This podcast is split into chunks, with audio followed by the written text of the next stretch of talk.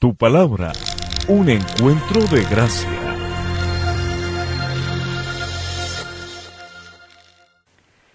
Amigos de tu palabra, bienvenidos. Qué rico poder compartir con ustedes la palabra del Señor en este día y pues después de ya casi un año eh, de estar predicando de una manera diferente, hoy tengo la oportunidad de llevar la palabra delante de ustedes. Es para mí verdaderamente un gran gozo poder estar aquí y compartir con ustedes. Les voy a pedir el favor que me acompañen en una oración. Padre Celestial, estamos hoy delante de tu presencia para exaltarte, para adorarte, para glorificar tu santo nombre, Señor, y pidiendo que la unción de tu Espíritu Santo, Señor, ponga en mi boca, Señor, las palabras adecuadas, Señor, para que el mensaje que tú has puesto en mi corazón eh, llegue al corazón de cada una de las personas que lo están viendo en este momento, Señor. Que tu gran amor, Señor, permanezca para siempre en medio de nosotros. Háblanos, Señor, transforma nuestra vida, transforma nuestro corazón, transforma nuestra forma de pensar para que así también podamos transformar nuestra manera de vivir, como lo dice Romanos 12, Señor. En el precioso nombre de Jesús entregamos este tiempo en tu presencia, pidiéndote, Señor, que verdaderamente tu amor resplandezca en medio de cada uno de nosotros y de nuestras familias, en el precioso nombre de tu Jesús. Amén y amén. Bueno, iniciamos el año y también terminamos el año anterior consagrando a Dios lo que sería el 2021. Y en medio del de, servicio de consagración, el pastor Robert estuvo hablando de varios aspectos importantes que tenemos que tener en cuenta para tener una vida de acuerdo a lo que es la voluntad de Dios, lo que dice la palabra de Dios.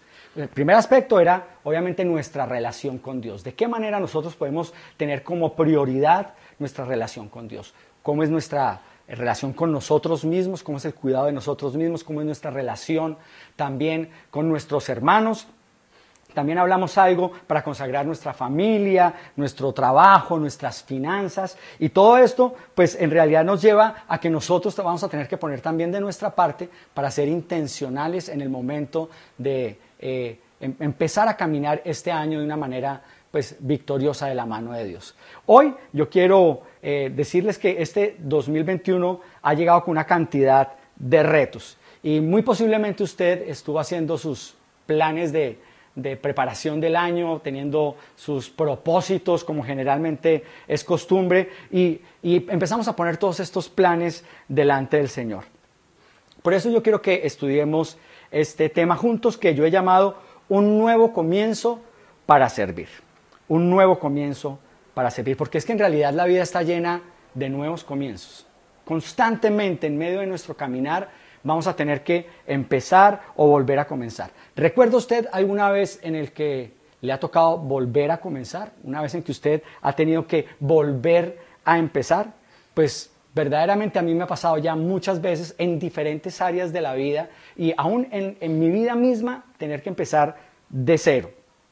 Y a pesar de que nosotros eh, muy posiblemente hicimos algunos planes como, como ya decía y es costumbre, no, este año sí voy a hacer ejercicio, este año sí voy a empezar la dieta el primero de enero, eh, este año sí voy a, a, congregarme, este año sí voy a leer la Biblia, porque de la manera como tenemos unos planes en, en nuestras áreas físicas, intelectuales y todo, también hay unos propósitos en medio de nuestra vida espiritual. Y pasa exactamente en la vida espiritual como en la vida material, ¿cierto?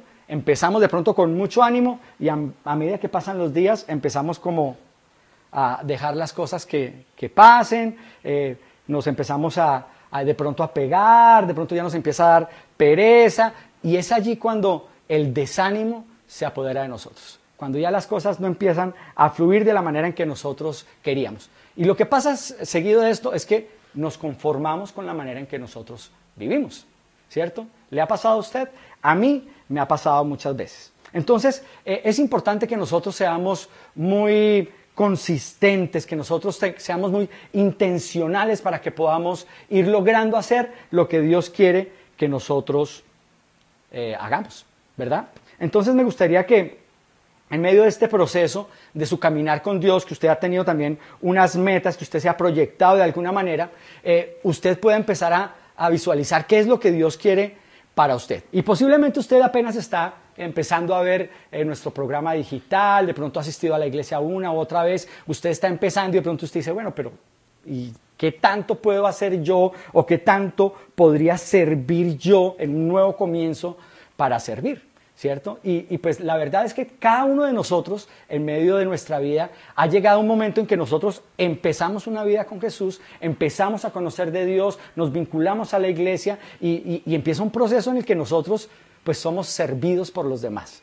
Las, las demás personas están sirviéndonos a nosotros. Somos consumidores, ¿no? De, las cosas que hacen en la iglesia, de los cursos, de cuando vamos al servicio presencial, eh, de cada una de las actividades, pues hay alguien que nos enseña, hay alguien que nos disipula, hay alguien que nos enseña a caminar poco a poco de la mano de Dios. Entonces, usted no se sienta mal por eso, usted está en el, en el momento de ir comenzando por primera vez su caminar con Cristo. Pero también posiblemente eh, hay otras personas que durante mucho tiempo han asistido a la iglesia, que de pronto en algún momento estuvieron sirviendo con pasión, con amor por la obra y por los problemas de la vida, por las carreras y los afanes de este mundo, pues empezó a bajar su nivel de servicio y poco a poco se ha ido aplacando, ese primer amor se ha ido perdiendo, eh, de pronto ha pasado un momento de quietud en donde de pronto no está haciendo todo lo que podría hacer o todo lo que Dios quisiera que usted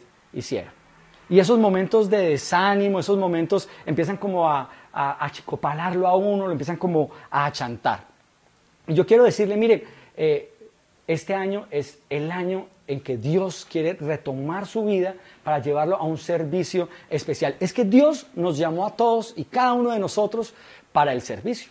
Esa es la voluntad de Dios. Y no importa qué tantas veces nosotros hayamos caído y qué tantas veces nosotros tengamos que volver a comenzar, Dios sí tiene un plan y un propósito para nuestras vidas.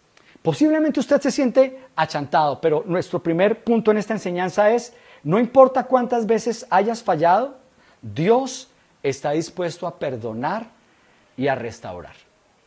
Espero que usted lo pueda sentir, espero que usted lo pueda creer en medio de su corazón, espero que usted pueda hacer una verdad en su vida de esta palabra, porque verdaderamente Dios siempre tiene su mano extendida hacia nosotros para que podamos acercarnos a Él, para que Él pueda transformar nuestra vida, para que Él pueda restaurar nuestra vida a medida que nosotros caminamos con Él. Entonces, ¿por qué no miramos esto como sucede en la vida real? ¿Cierto? Entonces me gustaría que miráramos, por ejemplo, a Pedro.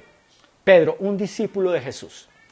Eh, esto significa que Pedro era un hombre que durante tres años aproximadamente estuvo caminando al lado de Jesús. Desayunaba con Jesús, almorzaba con Jesús, cenaba con Jesús, caminaba por el camino al lado de Jesús, escuchaba todas sus enseñanzas. Eh, Pedro estaba viendo cuando sanaban a los paralíticos, cuando sanaban a los ciegos, cuando sanaban a los leprosos. Pedro vio cuando le dio de comer a una gran multitud. Pedro vio cuando calmó esa gran tempestad. Eh, Pedro vio cuando los endemoniados eran liberados de los espíritus inmundos. O sea, Pedro caminaba con Jesús. Es más, Pedro estaba cuando en medio de la multitud empezaron a murmurar y Jesús le, les preguntó, ¿quién dice la gente que soy yo? Y algunos dijeron, pues, Elías, un profeta, un maestro. Y Pedro hace esta, esta declaración asombrosa que dice, verdaderamente tú eres el Cristo, el Hijo de Dios. Miren esta palabra tan poderosa que, el mismo Jesús dice, esto no te lo ha revelado ni sangre ni carne, sino el Espíritu Santo, ¿verdad? Ese es Pedro. Entonces, ¿por qué no miramos eh, después de una relación con Jesús, después de estar caminando con Jesús, qué pasa con la vida de Pedro? Y me gustaría que usted me acompañara a Marcos capítulo 14, versículo 69 al 72. Recuerde que estamos en el primer punto, no importa cuántas veces hayas fallado, Dios está dispuesto a perdonar y a restaurar tu vida. Y dice así la palabra del Señor. Marcos 14, versículo 69 en adelante. Mientras tanto, Pedro estaba abajo, en el patio. Una de las sirvientas que trabajaban para el sumo sacerdote pasó y vio que Pedro se calentaba junto a la fogata se quedó mirándolo y dijo, tú eres uno de los que estaba con Jesús de Nazaret. Pero Pedro lo negó y dijo, no sé de qué hablas. Y salió fuera a la entrada. En ese instante cantó un gallo. Cuando la sirvienta vio a Pedro parado allí, comenzó a decirles a los otros, no hay duda de que este hombre es uno de ellos. Pero Pedro lo negó otra vez. Un poco más tarde, algunos de los otros que estaban allí confrontaron a Pedro y dijeron, seguro que tú eres uno de ellos porque eres Galileo. Pedro juró, que me caiga una maldición si les miento, no conozco a ese hombre del que hablan. Inmediatamente el gallo cantó por segunda vez. De repente las palabras de Jesús pasaron rápidamente por la mente de Pedro. Antes de que cante el gallo, dos veces negarás tres veces que me conoces.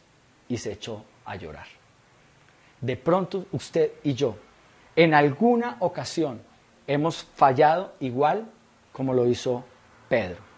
A veces en medio de la intimidad de nuestro cuarto hemos tenido que llorar con amargas lágrimas que hemos apartado nuestra vida del Señor.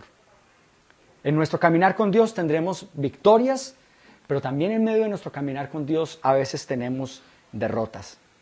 Pero de algo nosotros podemos estar seguros. No importa cuántas veces hayamos fallado, Dios está dispuesto a perdonar y a restaurar nuestra vida. Esta había sido la última vez en que Pedro había visto a Jesús. Ahora, me gustaría que usted pensara en esas veces en que usted ha tenido esas caídas, en que usted se ha apartado de Dios por alguna razón, por alguna circunstancia, en la que usted ha, ha cambiado la mirada de Jesús y la ha puesto en las cosas de este mundo, en el trabajo, en los amigos, en el amor, en todas las cosas que de pronto se vuelven un ídolo en medio de nuestra vida. Y miremos ahora Juan capítulo 21, versículo 3. Aquí vamos a ver la manera en que Jesús eh, se encuentra nuevamente con Pedro después de lo que acabamos de leer. Y dice así, Juan capítulo 21, versículo 3. Simón Pedro dijo, me voy a pescar.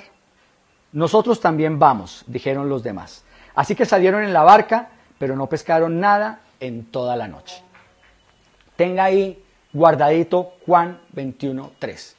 Porque generalmente cuando nosotros caemos, cuando nosotros le fallamos a Dios, cuando nosotros de una u otra manera nos apartamos de Dios, o, pasa alguna circunstancia traumática en nuestra vida, lo primero que nosotros tendemos a hacer es volver atrás, ¿cierto? Entonces, como Pedro era un pescador, él dijo, no, pues ya, aquí yo ya perdí el año, aquí yo ya no tengo nada que hacer, pues vuelvo a lo que yo sé hacer. Me voy a pescar, ¿verdad? Y así nosotros hacemos, o sea, en medio de, de las circunstancias que nosotros vivimos, cuando, cuando algo sale mal, entonces nosotros volvemos atrás. Dejamos lo que Dios nos llamó a hacer, dejamos el servicio al que Dios nos llamó, dejamos de, poner nuestra fe, nuestra confianza, poner todos nuestros talentos y nuestros dones al servicio de Dios y empezamos a meternos en nosotros mismos y volver a lo que de cierta manera nos daba una seguridad. Y cuando eh, pasa esta historia, vamos a ver que Jesús no estaba en ese lugar para recriminarlo. Jesús no estaba ahí parado a la orilla para decir, bueno, Pedro, ¿se acuerda que me negó tres veces? Y yo se lo había dicho. Soldado advertido no muere en guerra. Jesús no estaba ahí para eso. Entonces, continuemos con la lectura de Juan capítulo 21, pero miremos el versículo 9. En el versículo 9 dice, cuando llegaron, encontraron el desayuno preparado para ellos, pescado a la brasa y pan. ¿No les parece fascinante, maravilloso, que Jesús siempre tiene una mirada de amor. Yo, yo me imagino que en el momento en que Pedro eh, negó a Jesús y cantó el gallo, Pedro volteó a mirar y vio la mirada de Jesús. Pero no fue una mirada de odio, no fue una, una mirada de desprecio, fue una mirada llena de amor. Es por eso que, que él amargamente se arrepiente, ¿sí? tiene ese, ese momento de decir, Dios mío, te fallé. Es que Jesús tenía un propósito en la vida de Pedro. Jesús tiene un propósito en mi vida, pero también Jesús tiene un propósito en tu vida. Y eso es lo que nosotros tenemos que tener presente en medio de cualquier situación. A veces eh, hemos hablado con personas y, empezamos a, discutir sobre si la salvación se pierde, si la salvación no se pierde, que si, que si yo caí, entonces yo antes no era salvo, pero, pero que ahora sí. Y, hay, hay, tantas cosas alrededor de la teología o lo que se puede conversar con relación a este tema, pero lo que es verdaderamente importante es que Dios siempre va a estar allí para nosotros. Él siempre va a tener una mirada de amor, una mirada de restauración en medio de lo que nosotros estamos viviendo. Sigamos con la lectura en el versículo 15 en adelante. Recuerde que estamos en Juan capítulo 21. Y dice así, después del desayuno, Jesús le preguntó a Simón Pedro, Simón, hijo de Juan, ¿me amas más que estos? Sí, Señor, contestó Pedro, tú sabes que te quiero. Entonces Alimenta mis corderos, le dijo Jesús. Jesús repitió la pregunta, Simón, hijo de Juan, ¿me amas? Sí, Señor, dijo Pedro, tú sabes que te quiero. Entonces cuida de mis ovejas, dijo Jesús. Y le preguntó por tercera vez, Simón, hijo de Juan, ¿me quieres? A Pedro le dolió que Jesús le dijera la tercera vez, ¿me quieres? Y le contestó, Señor, tú sabes todo, tú sabes que yo te quiero. Jesús dijo, entonces alimenta mis ovejas. Y pues este es un pasaje del cual pues hemos escuchado muchas charlas, muchas prédicas, ¿no? Donde está el verbo que, utiliza Jesús, que el filos y, el agapeo, y, que al principio, pues sí, Señor, yo te, yo, te, yo te quiero, yo te quiero, yo te quiero. Pero lo que le estaba preguntando Jesús es, ¿me amas? ¿Cierto?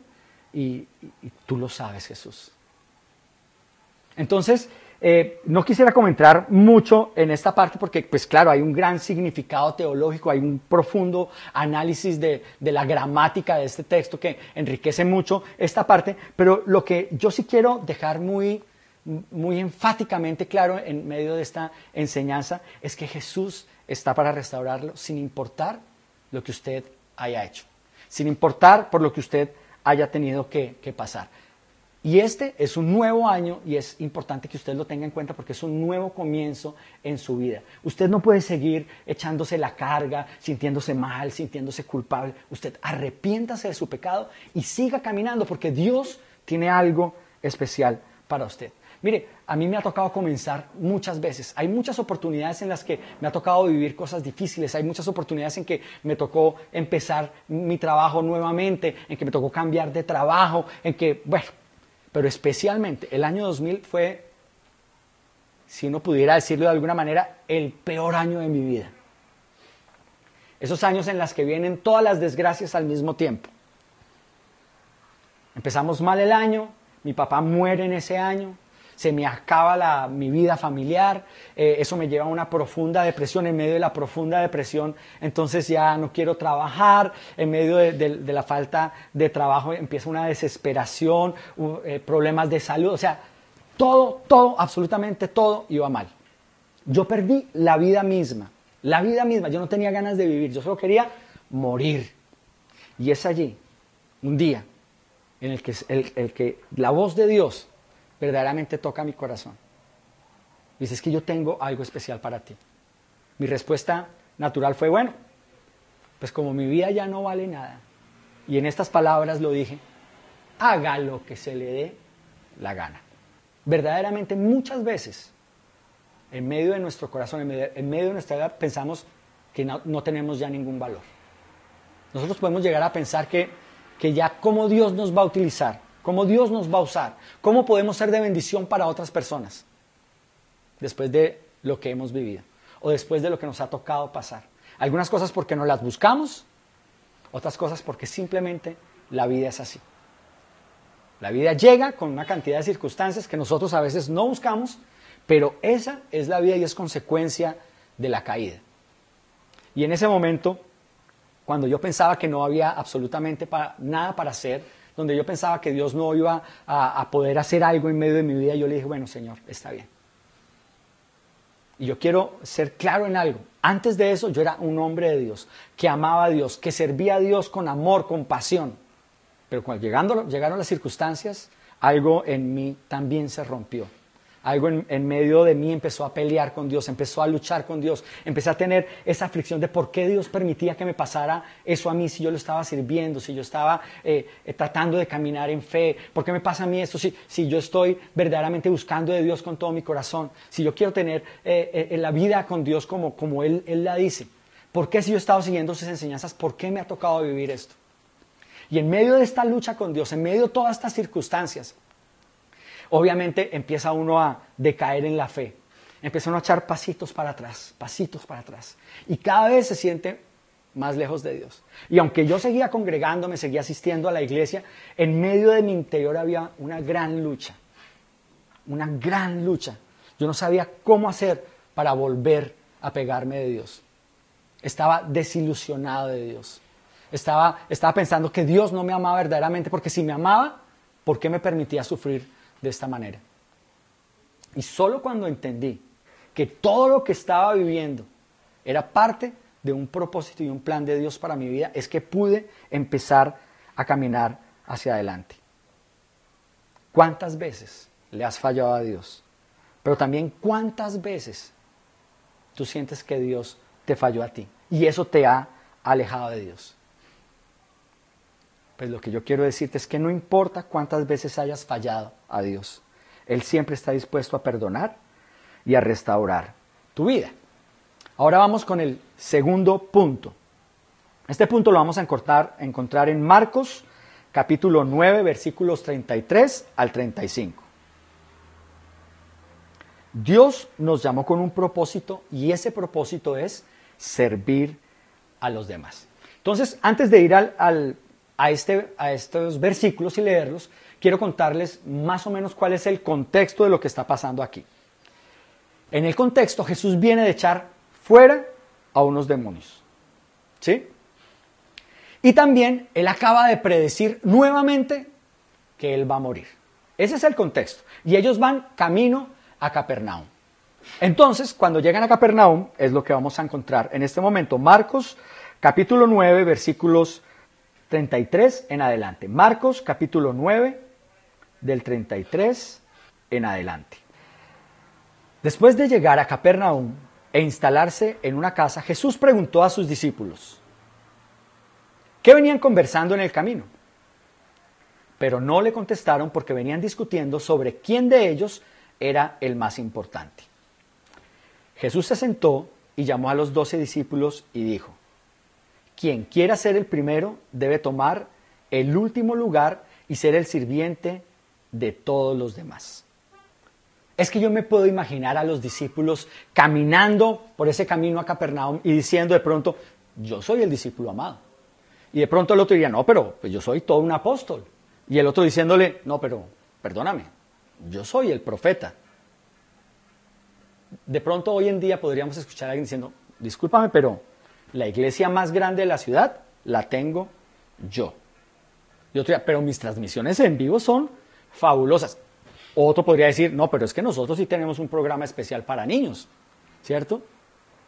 Entonces, en medio de, todo esto que, que siempre se mueve en medio de la humanidad, nosotros empezamos a ver qué fácil es desenfocarnos del propósito de Dios.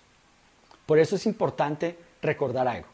Jesús vino a establecer su reino, no el nuestro. Es su reino, no el suyo, no el mío. La iglesia no es suya, la iglesia no es mía, la iglesia es de Jesús. Y el propósito es servir a los demás. ¿En qué puedo servir a los demás? Pues en lo que usted sabe hacer.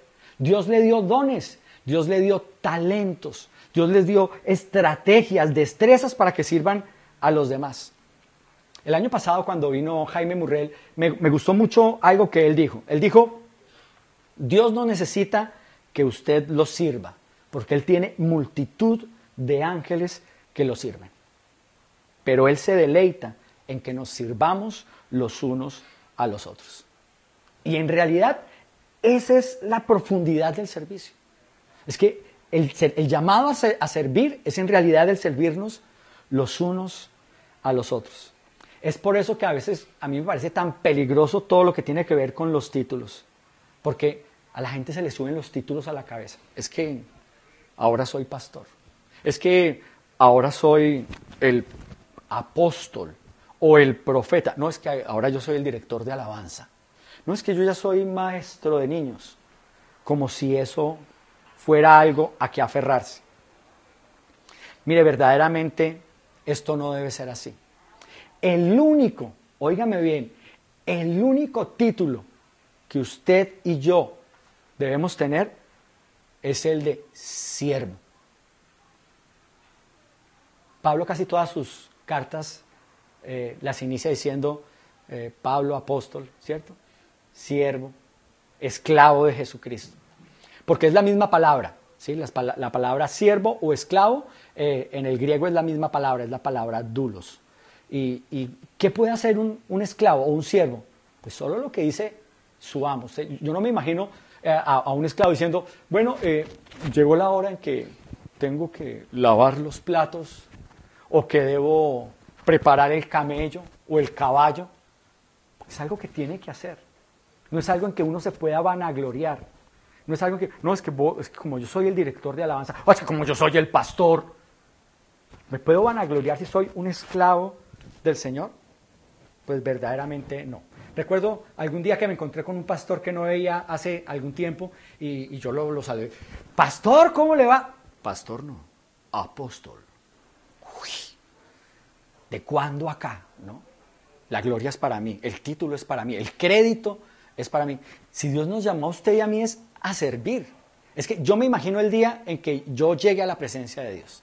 El día en que yo me muera, sé que tendrás que llorar. No, mentiras. El día en que yo me muera, yo sé que yo voy a caminar y a mí no me va a recibir Pedro allá con la barba blanca y el cuadernito. No, no. Yo no. Yo creo que cuando yo me muera, yo voy a llegar y va a estar el mismo Jesús con sus brazos extendidos para recibirme. Y lo único que yo espero que Él me diga es, buen siervo fiel, siervo, ven a disfrutar del gozo de tu Señor. Es que no necesitamos nada más. No necesitamos nada más. El propósito en nuestra vida es servir a los demás. Tenga claro una cosa, cuando nos enfocamos en el reino de Dios, no importa si soy el primero, si soy el segundo, si soy el tercero, el cuarto, el quinto o el último. Desde que yo esté haciendo el plan y la labor a la que Dios me llamó, yo voy a tener una vida espiritual fructífera que da fruto. Ustedes han visto que en medio de nuestra sociedad, en medio de, toda esta cultura humanista, todo el tiempo nos, nos enseñan, nos enfocan a que tenemos que ser los mejores, a que tenemos que ser los primeros, a que tenemos que dar lo mejor de nosotros para alcanzar el éxito. El éxito está en nosotros mismos. Usted, lo ha escuchado. Así crecimos desde pequeños. Es que tienes que ser el mejor del curso. Es que tienes que ser el goleador del equipo. Es que tienes que ser el mejor músico. Una presión siempre a la competencia, a ser el mejor, a ser el número uno. ¿Saben una cosa? Hay algo que Dios ha hablado a mi corazón ya por bastante tiempo, y es sobre la importancia de ser segundo, la importancia de ser siervo, la importancia de fijar nuestra mirada en el reino de Dios, en la meta que es Cristo y en llevar su palabra a todos lados. Y es algo que eh, me gustaría compartir teniendo en cuenta este pensamiento del libro de Éxodo. Éxodo capítulo 17, versículo 8 en adelante. Éxodo capítulo 17, versículo 8 en adelante. Y aquí encontramos una historia maravillosa, una historia fantástica de la manera en que Dios obra a través de Moisés, Ur y Aarón. ¿Sí? Entonces vamos a leerlo. Si usted tiene ahí su Biblia, puede seguir esta lectura. Si no la tiene, pues puede escucharla. Eh, dice así. Mientras el pueblo de Israel aún se encontraba en Refidim, los guerreros de Amalek lo atacaron. Así que Moisés le ordenó a Josué, escoge algunos hombres para salir a pelear contra el ejército de Amalek. Mañana yo estaré en la cima de la colina sosteniendo la vara de Dios en mi mano. Josué hizo lo que Moisés le ordenó y peleó contra el ejército de Amalek. Entre tanto, Moisés, Aarón y Ur subieron a la cima de una colina cercana. Mientras Moisés sostenía en alto la vara en su mano, los israelitas vencían, pero cuando él bajaba la mano, dominaban los amalecitas. Pronto se le cansaron tanto los brazos que ya no podía sostenerlos en alto. Así que Aarón y Ur le pusieron una piedra a Moisés para que se sentara. Luego separaron a cada lado de Moisés y le sostuvieron las manos en alto. Así sus manos se mantuvieron firmes hasta la puesta del sol. Como resultado, Josué aplastó el ejército de Amalek en la batalla. Después de la victoria, el Señor dio a Moisés las siguientes instrucciones. Escribe esto en un rollo para que sea un recuerdo perpetuo y léelo en voz alta a Josué. Yo borraré por completo la memoria de Amalek de debajo del cielo. Yo quiero ser como Ur y Aarón. Yo fui llamado para levantar las manos del cansado y que de esa manera podamos caminar hacia adelante para conquistar el reino de Dios. A mí no me preocupa ser el primero. A mí no me preocupa ser el mejor. A mí lo único que me preocupa es hacer la voluntad de Dios. ¿Saben una cosa? Dios nos está llamando a que seamos siervos los unos de los otros en que podamos aportar en lo que sabemos, a que nosotros podamos dar de lo que Dios nos ha dado, a que nosotros podamos eh, poner al servicio de las demás personas cada una de esas aptitudes, cada uno de esos dones, de esos talentos que Dios sembró en medio de nuestro corazón. Esto es un llamado al servicio, es un llamado a que usted dé lo mejor que usted tiene para que el reino de Dios pueda avanzar. Es un llamado para que usted pueda eh, em, empezar a tener una meta ministerial para este año. Ojalá, si usted ama a los niños, es bueno con, ellos, que usted pueda decir, yo quiero trabajar con los niños. De pronto Dios le dio a usted talentos en medio de la alabanza. De pronto usted canta, toca un instrumento.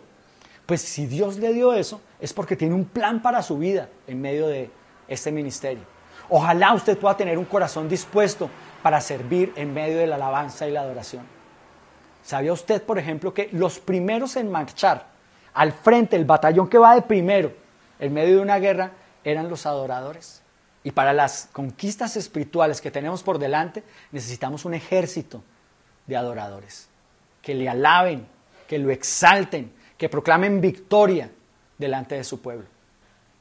Pero de pronto usted también tiene talentos en el área audiovisual de pronto a usted le gusta escribir, de pronto a usted le gustan las cámaras o le gusta editar, tantas cosas, de pronto a usted le gusta actuar, pues verdaderamente hoy podemos decir que tenemos un ministerio audiovisual en el cual usted también puede servir, en el cual usted se puede integrar y, si, si simplemente tiene el gusto pero no tiene los conocimientos, pues lo podemos capacitar.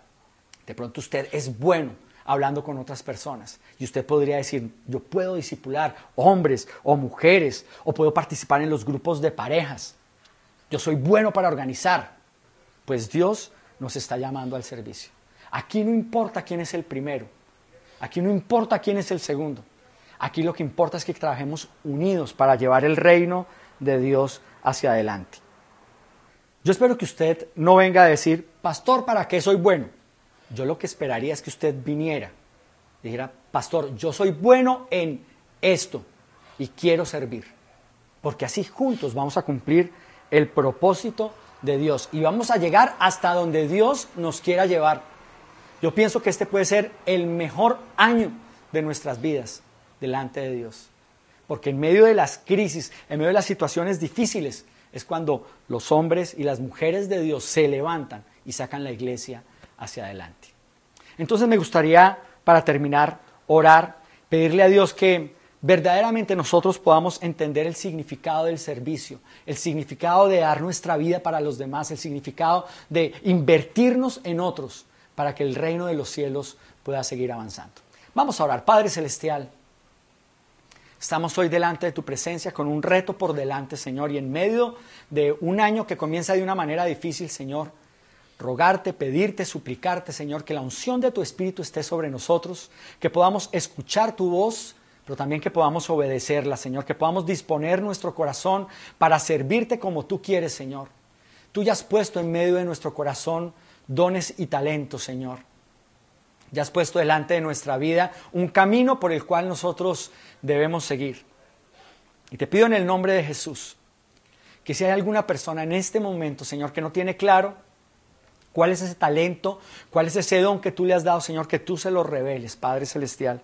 En el nombre de Jesús quiero pedirte en este momento, Señor, que podamos lograr tener un ejército de servidores para ti, Señor hombres y mujeres llenos de tu Espíritu, Señor, que estén dispuestos a servirte en todo momento y en todo lugar, Señor, predicando tu palabra, Señor, evangelizando, discipulando, Señor, llevando la alabanza y la adoración de nuestra iglesia a niveles mucho más profundos, Señor maestros, Señor, comprometidos con tu palabra, comprometidos con, con tu servicio, Señor, que amen a los niños con todo su corazón, que nos ayuden, Señor, a trabajar y a sembrar los principios de tu palabra en cada uno de los pequeños de nuestra iglesia, Señor, para que desde ya, Señor, ellos se vayan proyectando como hombres y mujeres de Dios llenos de la unción y el poder de tu Santo Espíritu, Señor. En el nombre de Jesús te pedimos, Señor, que inquietes a cada hombre y a cada mujer, Señor, que tiene esos talentos eh, eh, audiovisuales para actuar, para escribir, Señor, que le gustan las cámaras, que le gustan las diferentes eh, partes de la producción, Señor, para que ellos tengan un corazón sensible, bendito Dios, y sean partícipes de lo que tú estás haciendo en medio de nuestra iglesia. En el nombre de Jesús, Señor, yo te pido que creas, creas, una nueva pasión en medio de los hombres y de las mujeres de la iglesia, Señor, para que podamos llevar los grupos afines a un nivel mucho más profundo de compromiso, de amor, de pasión por ti, Señor, donde podamos ganar las almas para ti. Gracias, Señor, porque sabemos que verdaderamente es el año del servicio en nuestras vidas, Señor. Queremos ofrecer nuestro sacrificio de alabanza, pero también nuestro sacrificio de servicio delante de tu presencia, Señor, sabiendo que tú eres nuestro Rey, que tú eres nuestro Dios, que tú eres el Señor de nuestras vidas. Hoy lo reconocemos y como siervos, como esclavos de ti, Señor, te decimos, ¿qué quieres que hagamos, Señor? Ayúdanos a escuchar tu voz, ayúdanos a servirte en el precioso nombre de tu Hijo Jesús. Amén y amén. Que Dios los bendiga.